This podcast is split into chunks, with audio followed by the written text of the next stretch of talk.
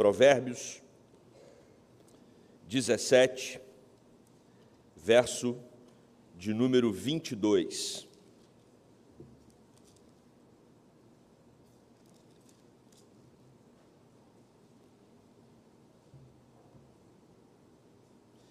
Diz assim a palavra do nosso Deus: O coração alegre é bom remédio, mas o espírito abatido faz secar os ossos. O coração alegre é bom remédio, mas o espírito abatido faz secar os ossos. Vamos orar. Querido Deus e eterno Pai, na tua casa nos encontramos mais uma vez. Que alegria! Separar o dia de domingo para irmos ao teu encontro louvarmos o teu nome e aprendermos mais da tua palavra. Espírito Santo de Deus, fale aos nossos corações. O movimento que fizemos para estarmos aqui em comunidade é para que, como filhos, sejamos supridos pelo Senhor, o nosso bom pastor e aquele que cuida das nossas almas. Oramos assim, no nome de Jesus. Amém. Acho que um tema que atinge a todos nós é o tema da felicidade. Todos nós queremos ser felizes, eu acredito. Eu, eu não, não, consigo imaginar uma pessoa que tem um projeto de ser infeliz. Né? Qual o seu objetivo de vida? Ser triste. Né? Eu quero ser uma pessoa triste. Tem uns que quase faz a gente acreditar. Não é? Algumas pessoas, quando você chega perto delas, elas te jogam para baixo. Né? Ou então na família tem alguns, não são todas famílias não, mas algumas têm, né, é, é, geralmente uma pessoa que você fala, puxa vida, vou encontrar com aquela pessoa, e ela é tão para baixo, e você já fica só de imaginar que vai encontrar com ela. Agora, ninguém tem isso como objetivo, eu espero, e muito menos aqui na casa do Senhor. Todos nós queremos ah, ser alegres. A grande pergunta é: o que significa felicidade? Qual conceito que você estabeleceu para atingir a felicidade. Quando nós olhamos esse tema ao longo da história, nós vamos perceber que a felicidade, ela envolve um aspecto individual, pessoal e intransferível. É difícil definir por isso. O conceito, às vezes, de felicidade para você não é para o outro. E até mesmo na família. Né? Enquanto você tem lá o seu bebê com um, dois anos, você faz o que quer, né? Mas quando ele se torna um adolescente, aquele passeio agradável para você, para ele é um terror. Né? Aquilo que traz alegria para o seu coração como descanso, para ele é tédio. E aí você começa a entender que o conceito de felicidade para cada um é, é, é, diferente e ele é intransferível. Não tem como você dizer para alguma pessoa que aquilo que te faz feliz vai torná-la feliz também. É, cada um é, vai ter uma característica nesse aspecto. Agora, existe um senso comum. O senso comum vai dizer que a felicidade precisa estar pautada em pelo menos três fundamentos: dinheiro, saúde e amor. Dinheiro, saúde e amor. Se você tiver essas três características, de acordo com o senso comum, você é uma pessoa feliz. E aí a gente pode ir um pouquinho na história, na Grécia Antiga. Nós sabemos que a Grécia, ela tem toda uma tradição, né, principalmente nos séculos antes de Cristo, de ser o berço do pensamento, do intelecto, pelos filósofos que se despertaram ali é, naquela, naquele país. E aí você vai lá para o sétimo século antes de Cristo, você vai perceber que era definido naquele momento na Grécia que a felicidade também estava vinculada à saúde com um corpo forte, é, você ter uma boa sorte e você ter uma alma bem formada. O que acontece é que no século V, do século V, a, perdão, do século, é, do século X ao século V antes de Cristo, por 500 anos, vem um pessimismo muito grande na Grécia. Ah, daí vem um conceito que até hoje a gente tem muito bem estabelecido, que é a tragédia, tragédia grega. É, isso vem da filosofia que teve que ah, trazer uma resposta a, a, um momento muito pessimista da história na Grécia. Por isso que também tinha um provérbio naquela época, que, na, naquela época que a melhor coisa é não nascer. Qual a melhor coisa da vida? Não nascer. Tamanha era a tragédia. A gente vai ver essas características também na escrita de Salomão, em Eclesiastes, né? quando ele deixa muito claro. O próprio Jó também expressa isso, quando ele passa por toda aquela provação. Mas aí a gente pode selecionar alguns dos principais filósofos gregos para tentar entender como eles definiam e como isso foi se desenrolando na Grécia ao longo do tempo. Sócrates, ele vai dizer que a felicidade é você estar bem na alma, é, e que ah, isso só é acessado através de uma conduta virtuosa. Então, Sócrates vai dizer o seguinte: faça o bem e você vai ser feliz. Logo depois de Sócrates vem Platão, que acrescenta mais alguns atributos. Ele fala: olha, além de você fazer o bem, é importante estabelecer algumas virtudes e você também ter um senso de justiça aguçado. Um senso de justiça aguçado com virtudes vai trazer a felicidade. Mas aí vem Aristóteles, que era discípulo de Platão, amigo de Platão, mas ele vai dizer que mais amigo é, é, de Platão, mais do que ser amigo de Platão, ele era amigo da sabedoria. E ele então critica o seu mestre. Ele acolhe o que Platão havia dito sobre felicidade, né, que você acessa por meio da virtude e da justiça, mas ele também diz que é importante você ter boa saúde é importante você ser livre, ter liberdade, uma palavra tão explorada hoje na nossa cultura, e é importante também você ter uma boa situação econômica, de acordo com Aristóteles. E aí ele escreve uma obra para o filho dele, chamado A Ética a Nicômico, aonde ele vai dizer que o Estado, olha onde nasceu um pouco isso, o Estado tem a responsabilidade de promover isso para o cidadão. É função do Estado produzir boa saúde, liberdade e uma situação econômica o mais favorável possível. Só que quando Aristóteles pensa em Estado, ele está pensando na polis, na cidade, um estado menor ali, onde as pessoas conhecem umas às outras e cuidam uma, uma, das outras. Então, era numa, numa dimensão bem menor do que a noção que a gente tem de estado hoje. E aí, por último, vem Epícoro, ah, que a gente já ouviu falar bastante, porque ele é que funda o epicurismo, ah, o hedonismo, ah, da onde o prazer é a fonte de toda felicidade.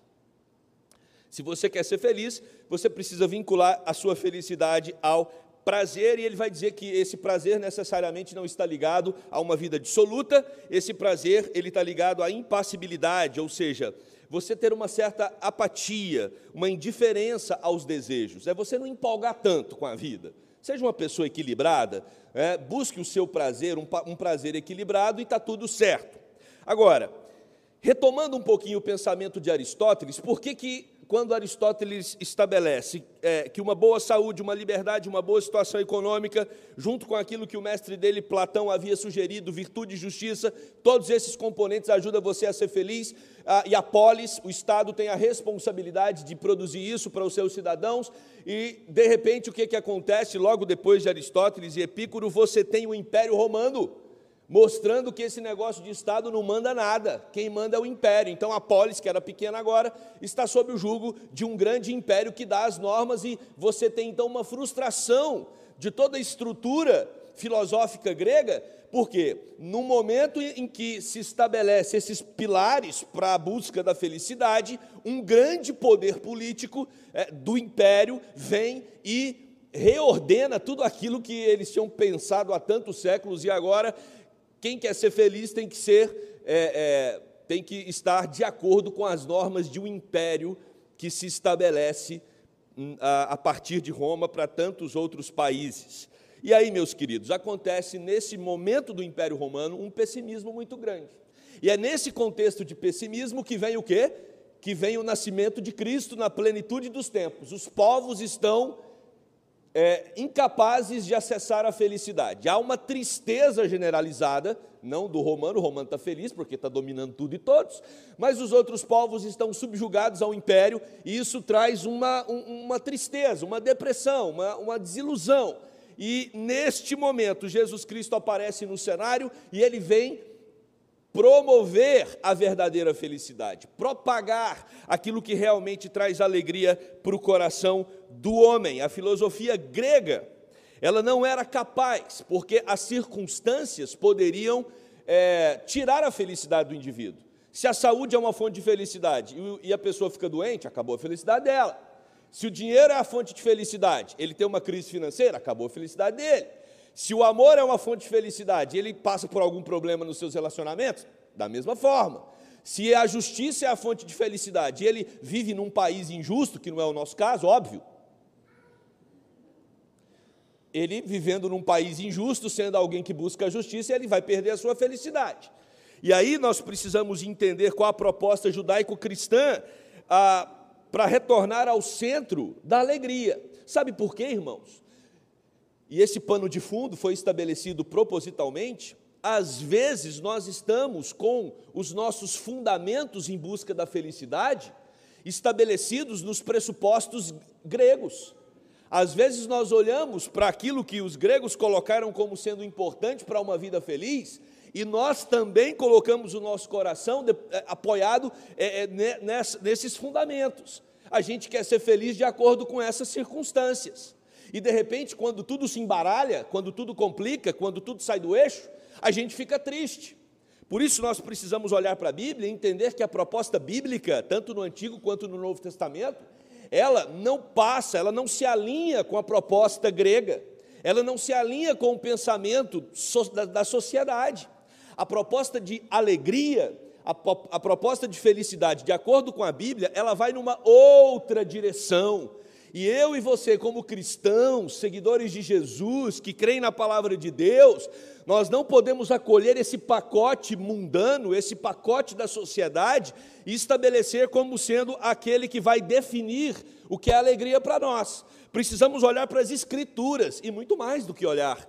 Precisamos é, entender que no nosso coração os valores precisam ser transformados para que acessemos a verdadeira alegria que não depende das circunstâncias e que não depende daquilo que acontece ao nosso redor, porque ela é uma alegria que vem de dentro para fora. E aí, meus irmãos, nós olhamos para esse texto. E ao observar o contexto, a gente percebe que tanto Provérbios quanto, lembrando que ah, a maior parte do livro de Provérbios é escrita por Salomão, e Salomão é o mesmo que escreveu Eclesiastes, você vai perceber que existem perigosas ameaças à nossa felicidade. E uma das grandes ameaças, que está muito explícita aqui no capítulo 17 e em todo o livro, é a insensatez. É você ser, algum, uh, você ser uma pessoa uh, obstinada por aquilo que você acha que é certo. Você estabelece o seu pacote ético, seu pacote moral, o seu pacote de princípios para buscar alguma coisa e você não negocia isso. Você olha para a Bíblia como a, a, uma fonte de normas externa. Né? A Bíblia é, é, uma fonte externa. No meu coração, na verdade, quem determina sou eu, o, o rumo e a direção da minha vida. E aí você se torna um indivíduo insensato.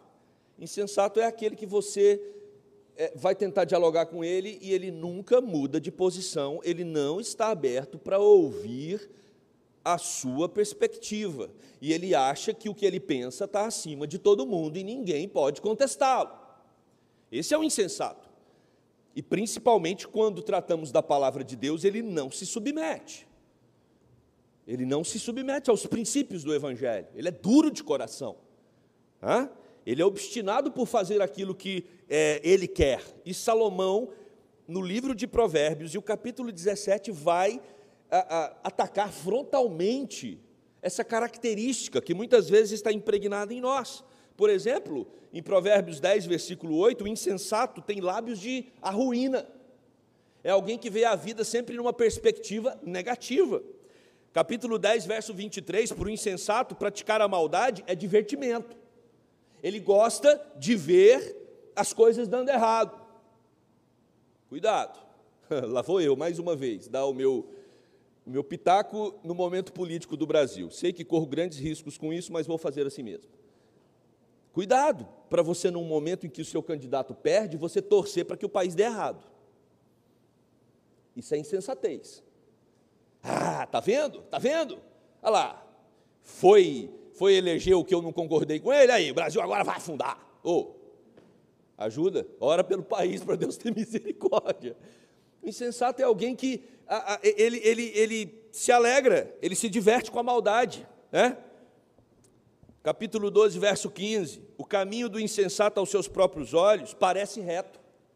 O insensato é esse, ele, ele, ele sempre acha que está certo. Ele não pode ser contestado em momento nenhum. Provérbios 14, 16, o insensato encolariza-se e dá-se por seguro. Né? Imagina alguém que acha que sempre está certo e fica sempre nervoso quando alguém tem um pensamento diferente do dele. E aí, quando olhamos para o Provérbios 27, 3, tem muito a ver com o texto que nós lemos para a meditação de hoje, ele vai dizer: pesada é a pedra, e a areia é uma carga, mas a ira do insensato é mais pesada do que uma e outra. O insensato irado, ele se torna um indivíduo mais pesado do que um caminhão de pedra ele se torna um indivíduo mais pesado do que uma carga de areia. Então, meus irmãos, nós não podemos ser insensatos.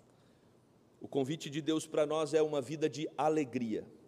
E por que, que nós demos essa ênfase aqui, ah, nessa parte do sermão, na insensatez? Porque quando olhamos para o versículo 22, ele está conectado ao versículo 21.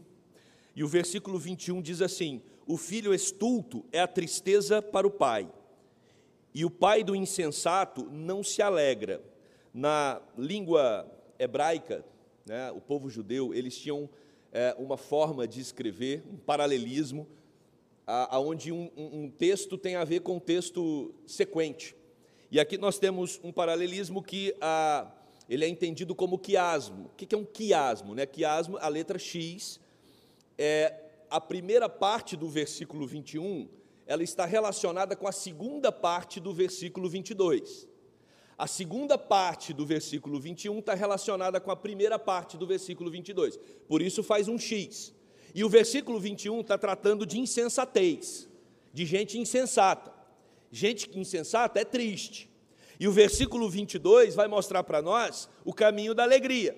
E aí nós precisamos entender sobre eh, os princípios para uma vida que realmente traz alegria para o nosso coração. E diante disso, nós vamos propor para hoje de manhã o tema remédio para ter alegria. Qual o remédio da vida para termos alegria? O texto diz: o coração alegre é um bom remédio, mas o espírito abatido faz secar os ossos.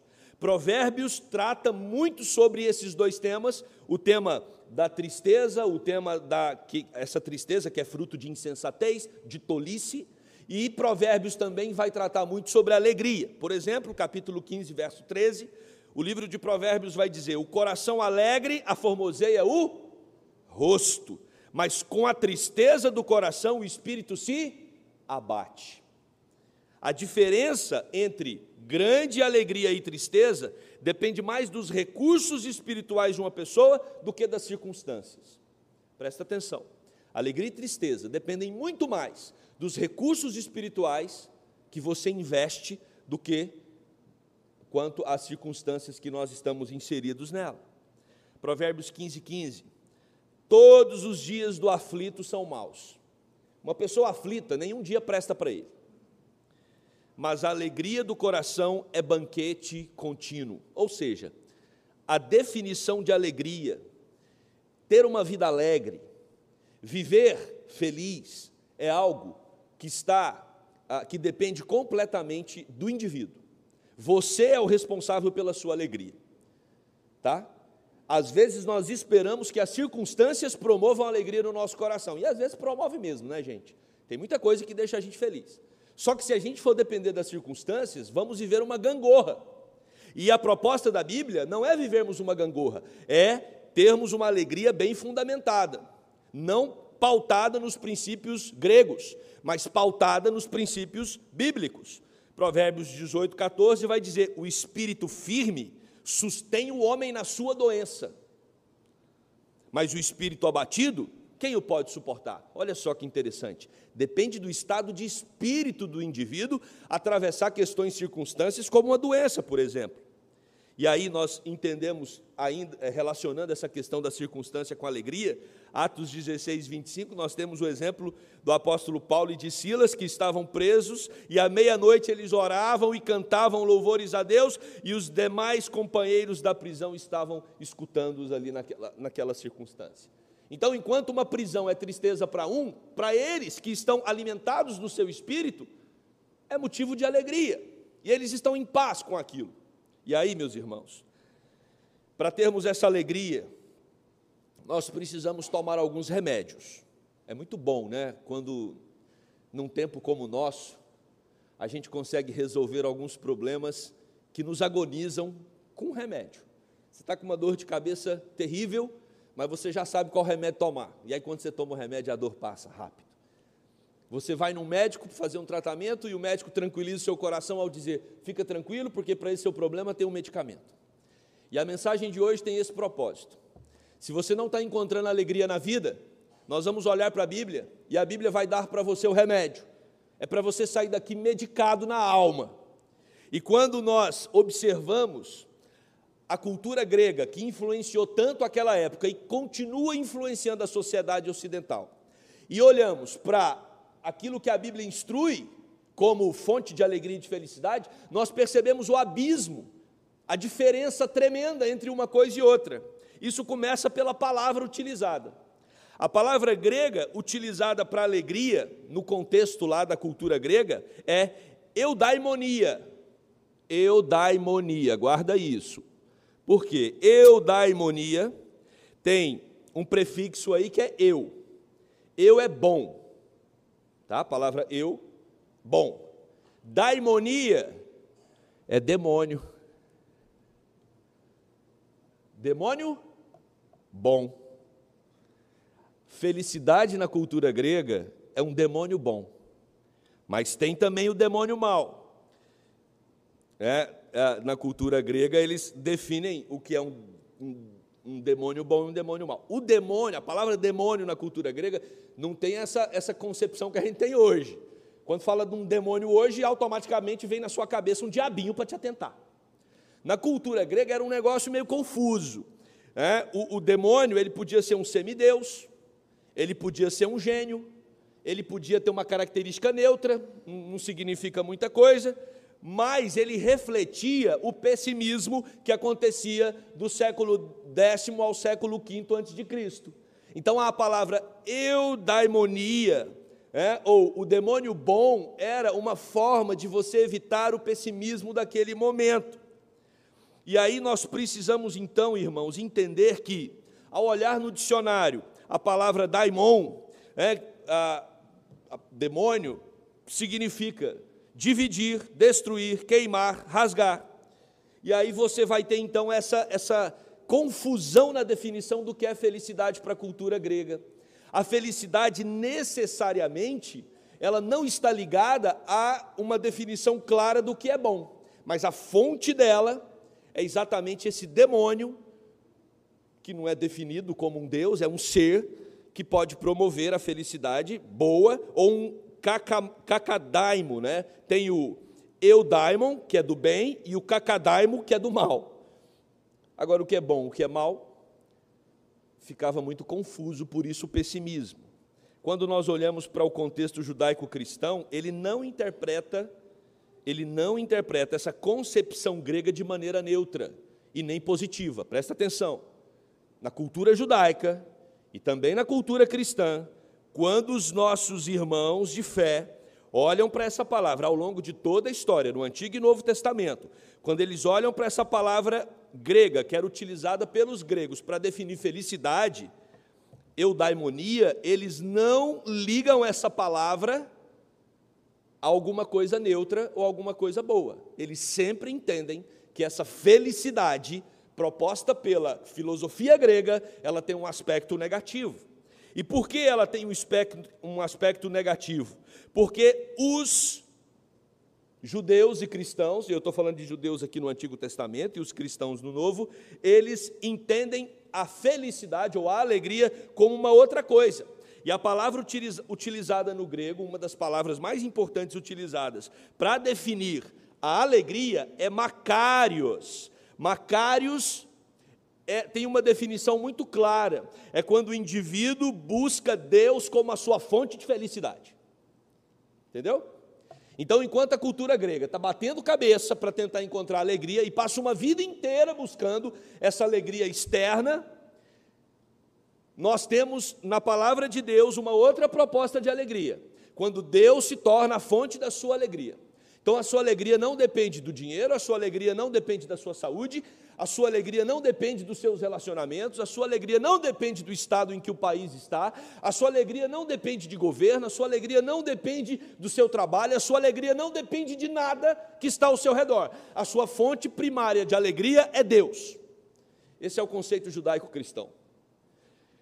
Deus é a fonte primária de toda a nossa alegria. E a partir de Deus, nós vamos nos alegrar com as outras coisas, mas de maneira subordinada. Entenderam? Você pode se alegrar com os recursos que Deus te deu, não tem problema nenhum. Mas isso está, essa alegria está subordinada à alegria primária que você tem, que é em Deus. Você pode se alegrar com seus relacionamentos, você pode se alegrar com a sua saúde, mas tudo isso está ligado em Deus. Esse é o princípio básico, irmãos, que nós não podemos perder como fonte de nossa alegria. E aí, algumas ah, indicações medicamentosas, espiritualmente falando, para você conseguir ter Deus como a sua fonte de alegria. A primeira delas, você precisa desenvolver o temor a Deus. Nós falamos domingo passado, ou retrasado, sobre ah, você não ter medos, descarte os seus medos. E diante de Deus nós devemos realmente descartar os nossos medos. Mas um medo você não pode descartar. É o seu medo de Deus. Pastor, mas eu tenho que ter medo de Deus? Tem. Não um medo porque Deus pode trazer algum prejuízo para você, mas um medo que é fruto de um assombro pela grandeza que você, que você consegue perceber que Ele tem.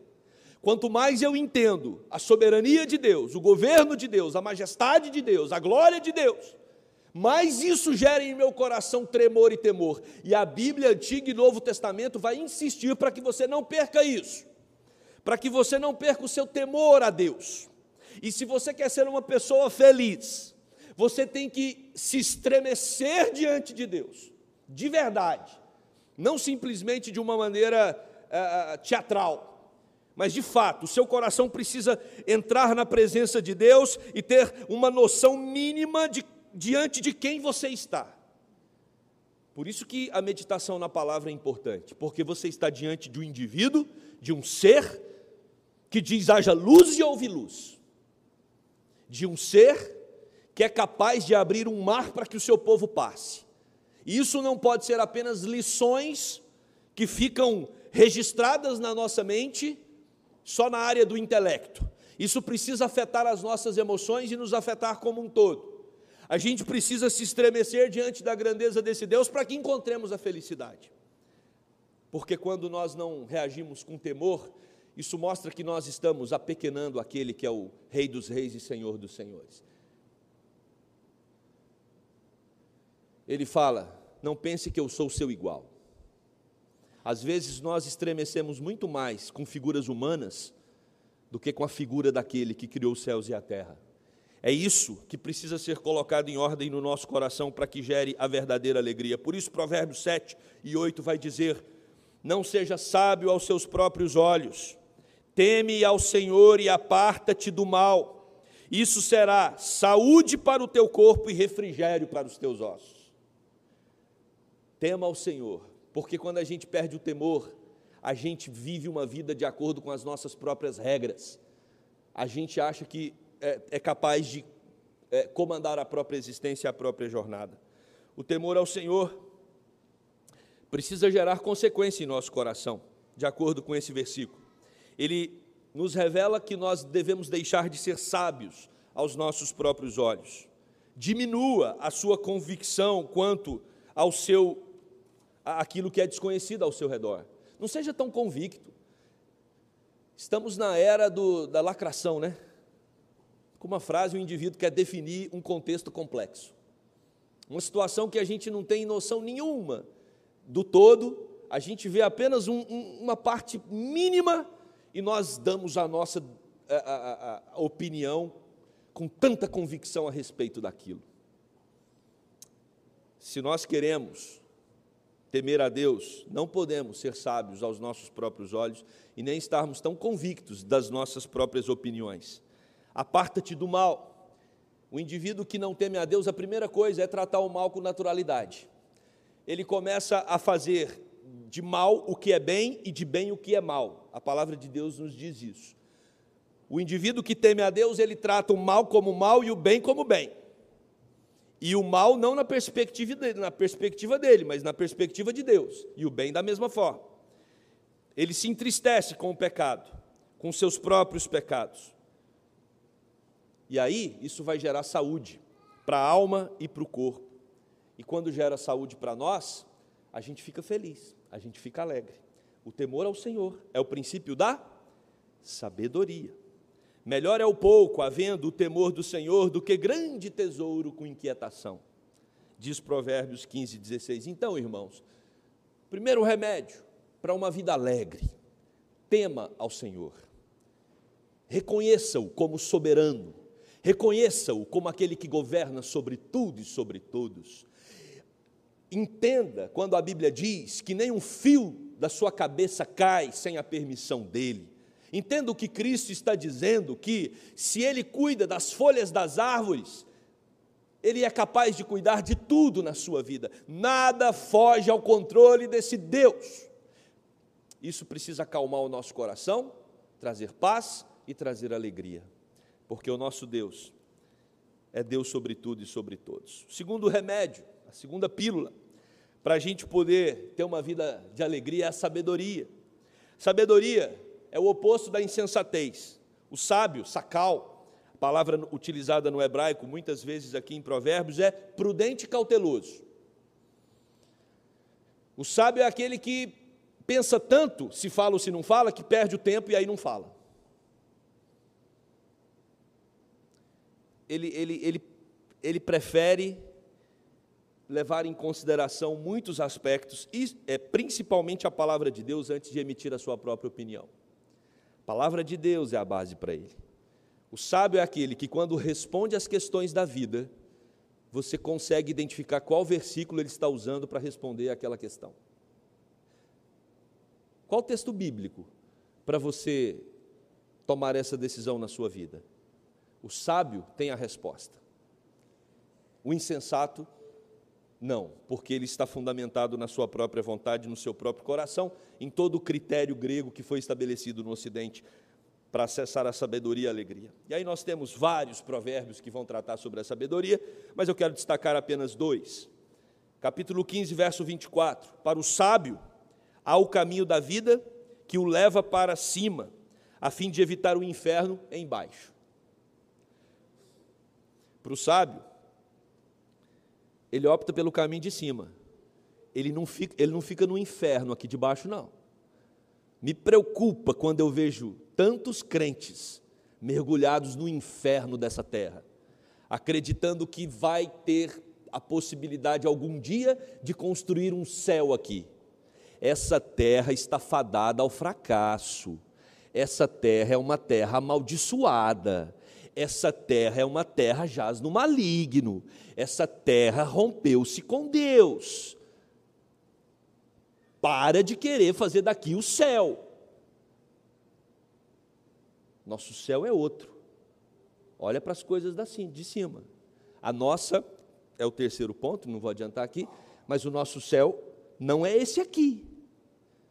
Às vezes nós mergulhamos em lutas e projetos pessoais de vida que não tratam das coisas lá de cima, mas do inferno aqui de baixo. Nós somos um outro povo, nós temos uma outra cidadania e precisamos estar atentos a ela. Provérbios 28, 26 diz: O que confia no seu próprio coração é insensato, mas o que anda em sabedoria será salvo. O que anda em sabedoria será salvo. Para que o que anda em sabedoria seja salvo, eu preciso definir como Deus, é, é, preciso definir Deus como a fonte da sabedoria. Então, buscar sabedoria é buscar o próprio Deus. Quanto mais Deus se faz presente no nosso coração, mais eu tenho sabedoria. E para que Deus se faça presente no nosso coração, eu preciso temê-lo. Temor e sabedoria são dois medicamentos espirituais para que eu seja feliz, seja alegre, de acordo com a Bíblia. Terceiro e último, a esperança. Temor, sabedoria e esperança. Gente, eu não tinha pensado nisso, pensei agora. Você pensou, reverendo? TSE. Vem na minha mente agora. TSS, não vai esquecer mais nunca desse irmão. Temor, sabedoria e esperança. Mude o TSE da sua vida. Para de pensar no TSE dessa terra. É, temor, sabedoria e esperança. Esperança que se adia, diz Provérbios 13, 12. A esperança que se adia faz adoecer o coração, mas o desejo cumprido é árvore de vida. Meu querido, quando Provérbios diz a esperança que se adia faz adoecer o coração, pelo amor de Deus, até quando nós iremos depositar a nossa esperança em coisas dessa terra? Olha as conquistas do Brasil. Vem uma conquista numa determinada época, depois vem a frustração. Vem uma conquista, depois vem a frustração. Vem uma conquista, depois vem a frustração. Depois, frustração, frustração, frustração. Uma conquista é um passo para frente, três para trás. É disso que Provérbios está falando. A esperança que se adia faz adoecer o coração. Se você ficar depositando o seu coração nessa esperança que vai, que volta, que vai, que volta, você vai ficar doente. Você vai ficar doente. Mas o desejo cumprido é a árvore da vida, é a árvore de vida. Quem cumpre os desejos é Deus. Quem cumpre as suas promessas é Deus. Cantamos aqui, Ele é fiel. Ele é fiel, Ele é bondoso. Nós precisamos tê-lo como a nossa fonte de alegria. Aí nós não vamos nos frustrar. O que tem feito a sua esperança ficar embotada, pálida, sem vida, sem graça? Talvez você entrou aqui hoje triste, pelas circunstâncias que nós estamos vivendo. Você precisa redefinir qual é a fonte de alegria do seu coração.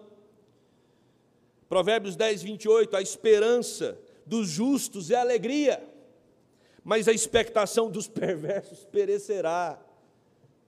Os justos serão alegres porque eles depositam a sua esperança naquele que nunca falha e onde você tem colocado a sua alegria? Essa é a grande pergunta de hoje de manhã. A Bíblia vai insistir, tanto no Antigo quanto no Novo Testamento, que a fonte da nossa alegria é o Senhor. Olha o que diz o Salmo 39, 7. E eu, Senhor, que te espero, tu és a minha esperança. O Senhor é a esperança do salmista. Olha o que diz Jeremias 17, 7. Bendito o homem que confia no Senhor e cuja esperança é o Senhor. Olha o que diz Lamentações 3, 21. Quero trazer à memória aquilo que me dá esperança. Hebreus 10, 23. Guardemos firmes a confissão da esperança, sem vacilar, pois quem fez a promessa é fiel. Se queremos ter alegria, precisamos depositar a nossa esperança naquele que é fiel.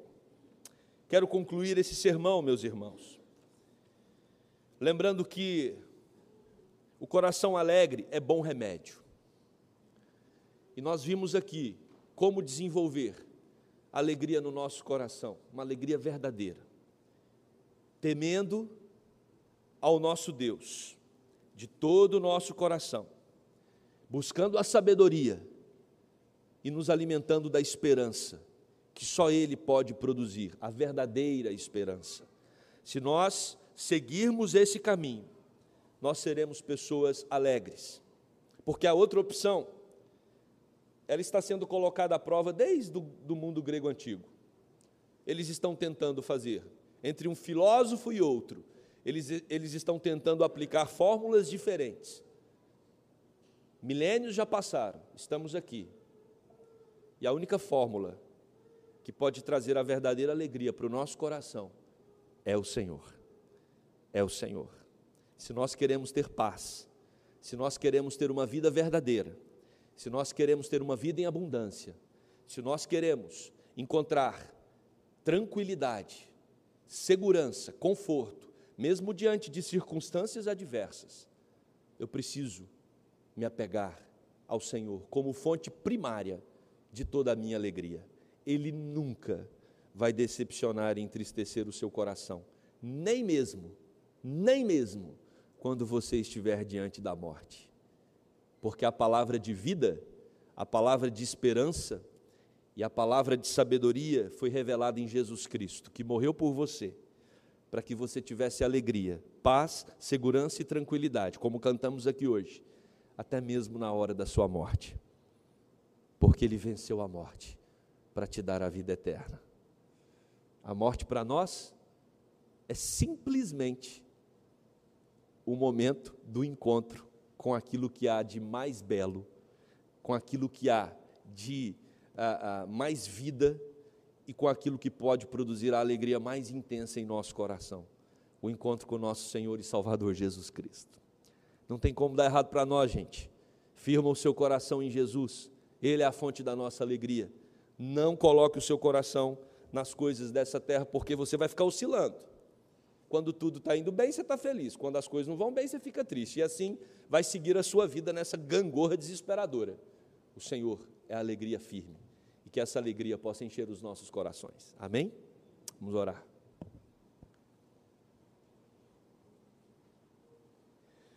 Querido Deus, o Senhor conhece o coração de cada um de nós. O Senhor sabe, Deus, como anda cada pessoa que entrou aqui na sua casa hoje. O Senhor sabe, Deus, o que está roubando a alegria do teu povo. Às vezes são as preocupações com o amanhã, às vezes, Deus, é a questão que o nosso país está vivendo, não só o nosso país, mas o mundo, tantos problemas, tantas dificuldades que estamos enfrentando nesse contexto. Oh, querido Deus, tenha misericórdia que possamos temer ao Senhor, que possamos entender que acima de guerra, acima da situação política, acima daquilo que estamos vivendo com essa pandemia, acima do que às vezes enfrentamos na nossa casa, a nossa dificuldade, Deus, com alguma enfermidade ou alguma dificuldade, Senhor, no campo financeiro. Não faltam problemas, Deus, para a gente olhar enquanto estamos nesse mundo. Agora, se a gente ficar olhando para tudo isso, para as circunstâncias, a gente vai ter uma vida como o texto que é, meditamos hoje de manhã nos diz: a gente vai começar a secar os ossos de tristeza, a nossa alma vai ficar abatida. Por isso, Deus, dá-nos da alegria que vem do Senhor, que independe das circunstâncias, dá-nos a paz do teu espírito, dá-nos, Deus, da tua segurança, dá-nos da tua presença. Que os nossos corações sejam movidos pelo Teu Espírito para uma vida de intimidade contigo, ó Deus, para que possamos mais e mais caminharmos na Tua direção, para que o nosso temor aumente, para que sejamos pessoas mais sábias, para que tenhamos, Deus, uma esperança naquilo que realmente vai alegrar o nosso coração, que é a vida contigo e a vida eterna. Toma esta igreja, Deus, que não percamos a nossa perspectiva, que não, Deus, nos envolvamos com essas propostas do mundo tão malucas, tão atrapalhadas, que não sejamos tomados por discussões vazias, que não nos levam a lugar algum. Tenha misericórdia do teu povo, nos purifica, Deus, nos proteja, nos ajude, nos blinde com sangue do teu filho, para que não sejamos envolvidos com as propostas sedutoras desse mundo caído. Essa é a oração do teu povo, povo santo, separado, chamado para uma vida em abundância, uma vida alegre. Oramos no nome de Jesus Cristo, nosso Senhor e Salvador. Amém.